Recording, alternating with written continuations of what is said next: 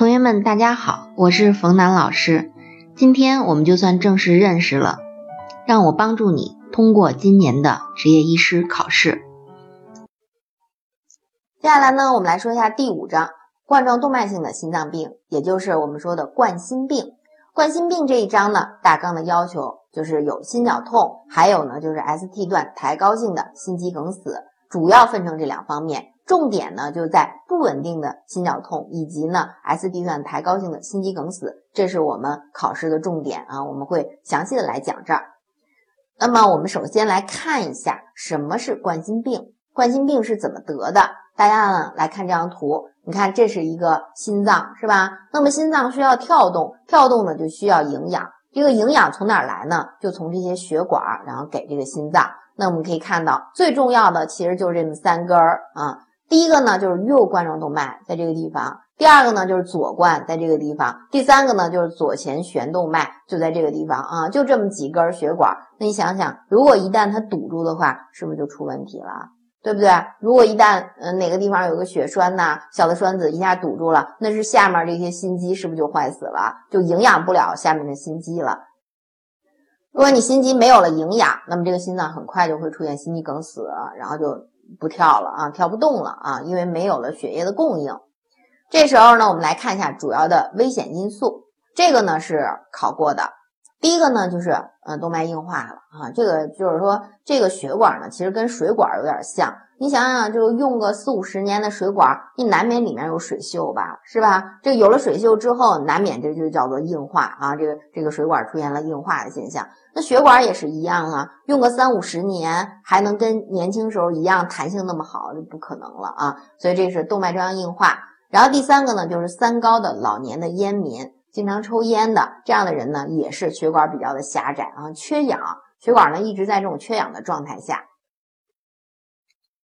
来看一下血脂紊乱的一个分类，呃，冠状动脉粥样硬化里面呢就会有很多的这种，就是血管内呢有很多的粥瘤，很多的脂肪，原因呢就是出现了这种血脂的紊乱。啊，比如说高胆固醇、高甘油三酯，或者是混合型的，以及呢我们有一个好的脂蛋白叫做低密度脂蛋白，它的下降啊，那么它呢也就没有办法分解这些胆固醇，所以这个呢就是血脂紊乱呢主要的表现。就这三个方面啊，胆固醇比较高，甘油三酯比较高，低密度脂蛋白反而是下降。接下来呢，我们来说一下血脂紊乱的治疗。治疗上头呢，首先呢，你降脂的话，第一件事儿先减肥啊，然后改善自己的一个生活方式，这是第一个。第二个呢，就是需要背的啊，就是用药的地方。用药这个地方呢，主要分成两类，一个叫做他汀类，一个叫做贝特类，这么两大类的降脂药。他汀类呢，主要是调脂的作用啊，还有呢，就是抗氧化、抗炎的作用啊，这是他汀类的。但是它有一个很大的缺点，这是我们考试常考的，就是吃多了之后呢，时间长了之后会出现什么呀？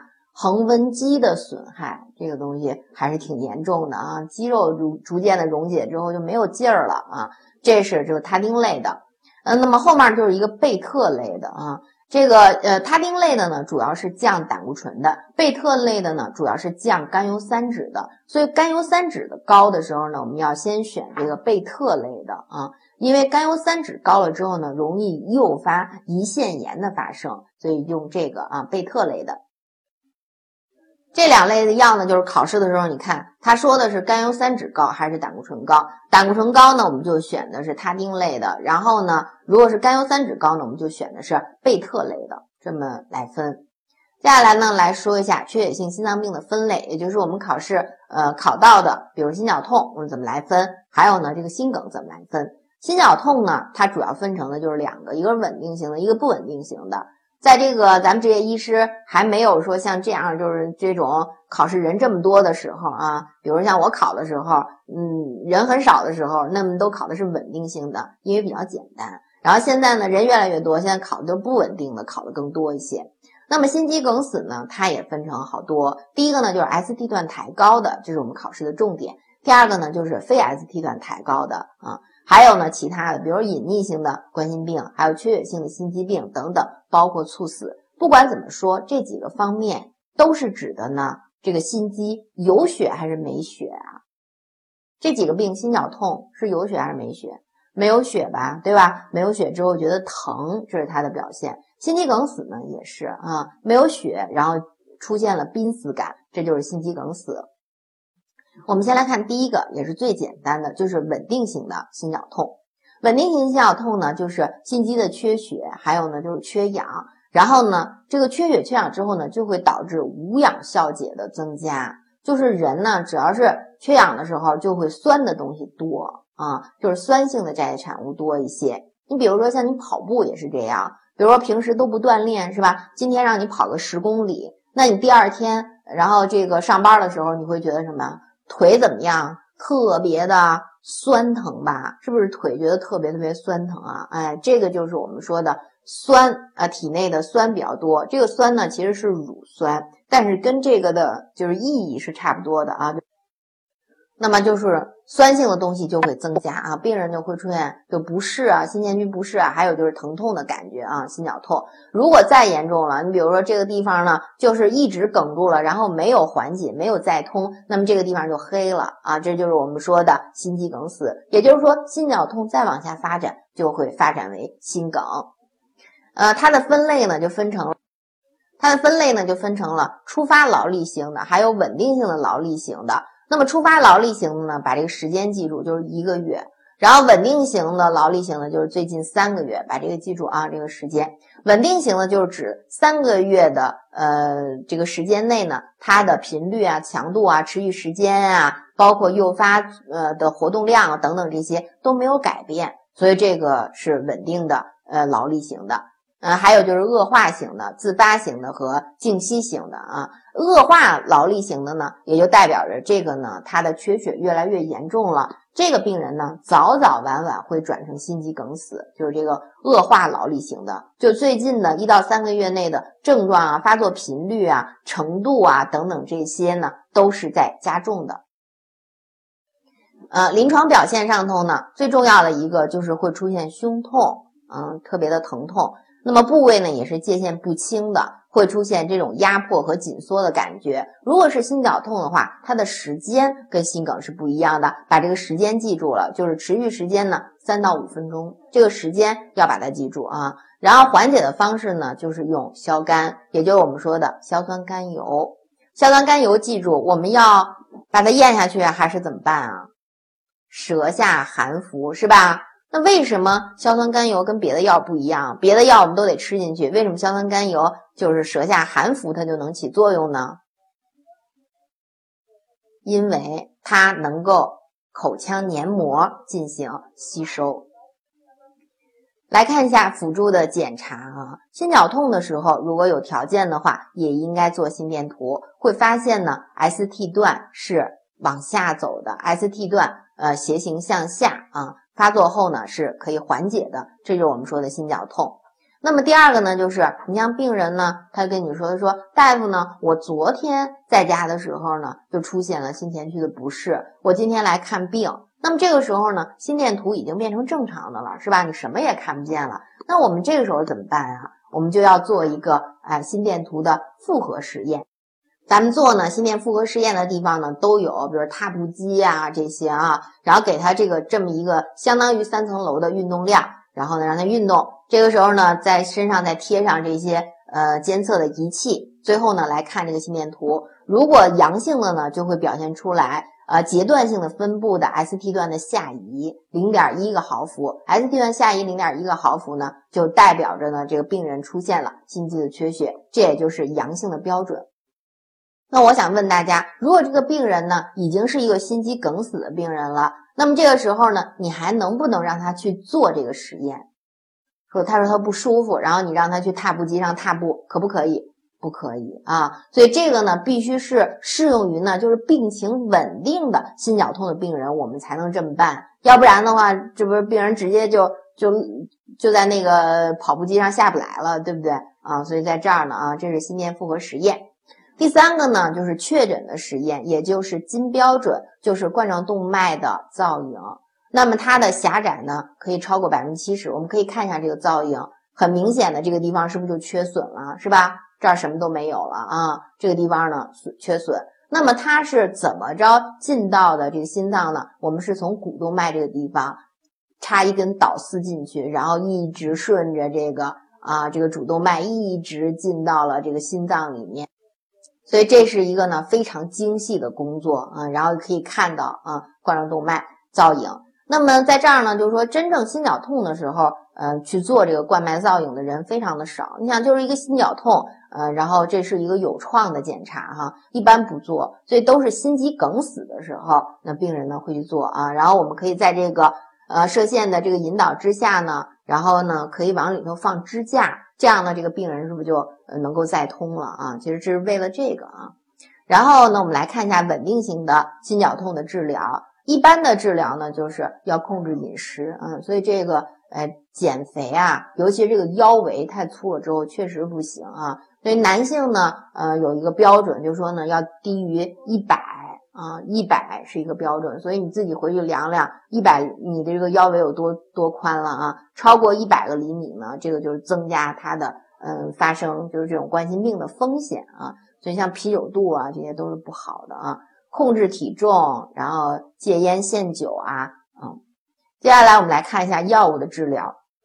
光控制体重是不行的，还得辅助上药物治疗。第一个呢，就要用的是抗血小板的药物啊，因为这个病人呢有可能出现小的血栓，所以呢预防上头呢要常用的是阿司匹林。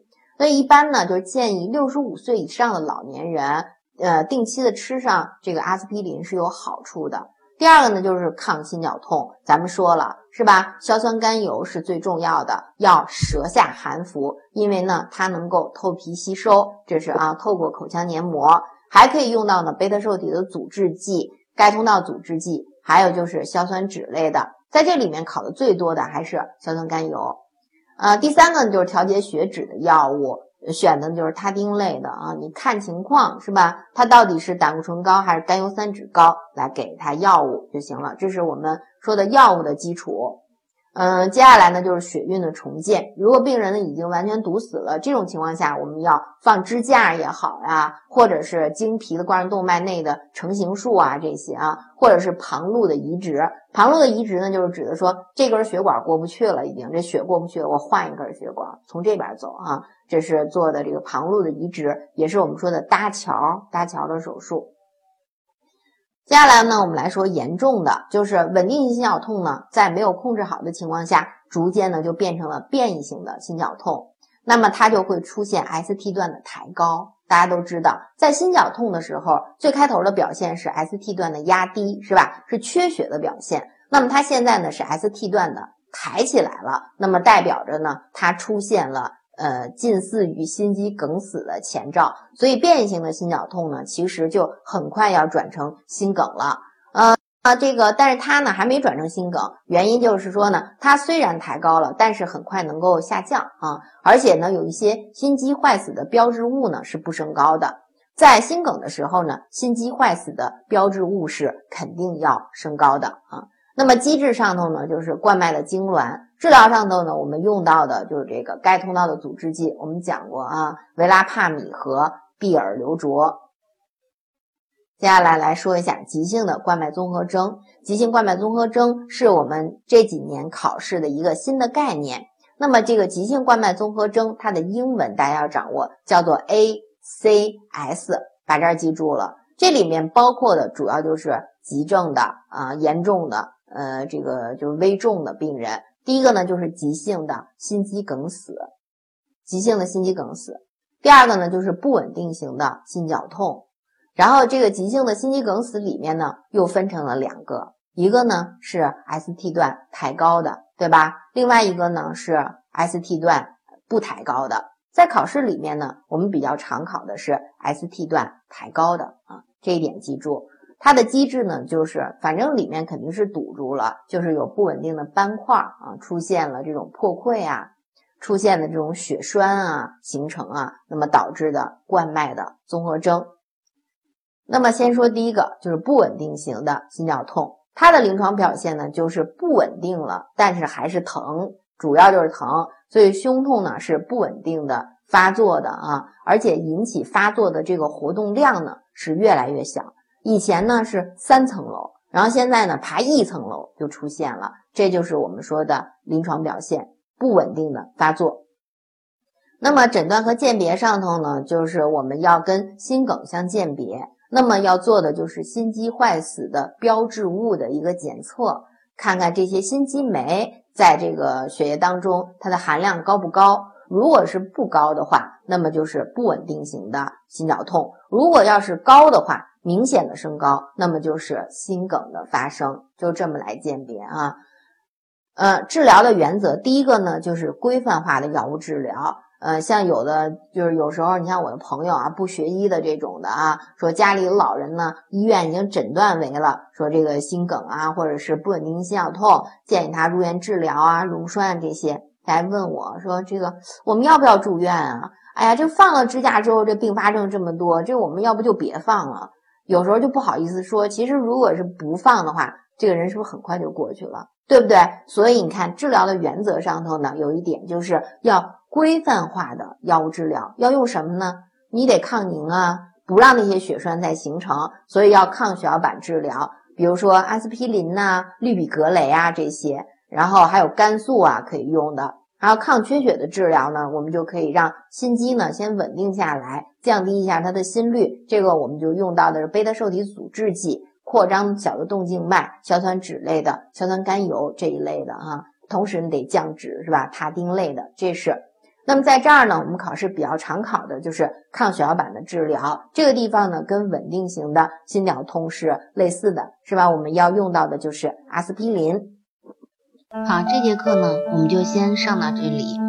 如果大家有什么问题，可以加我的微信号“冯楠博士”的全拼，或者是关注公众微信号“一翠芳华”的全拼。谢谢大家，再见。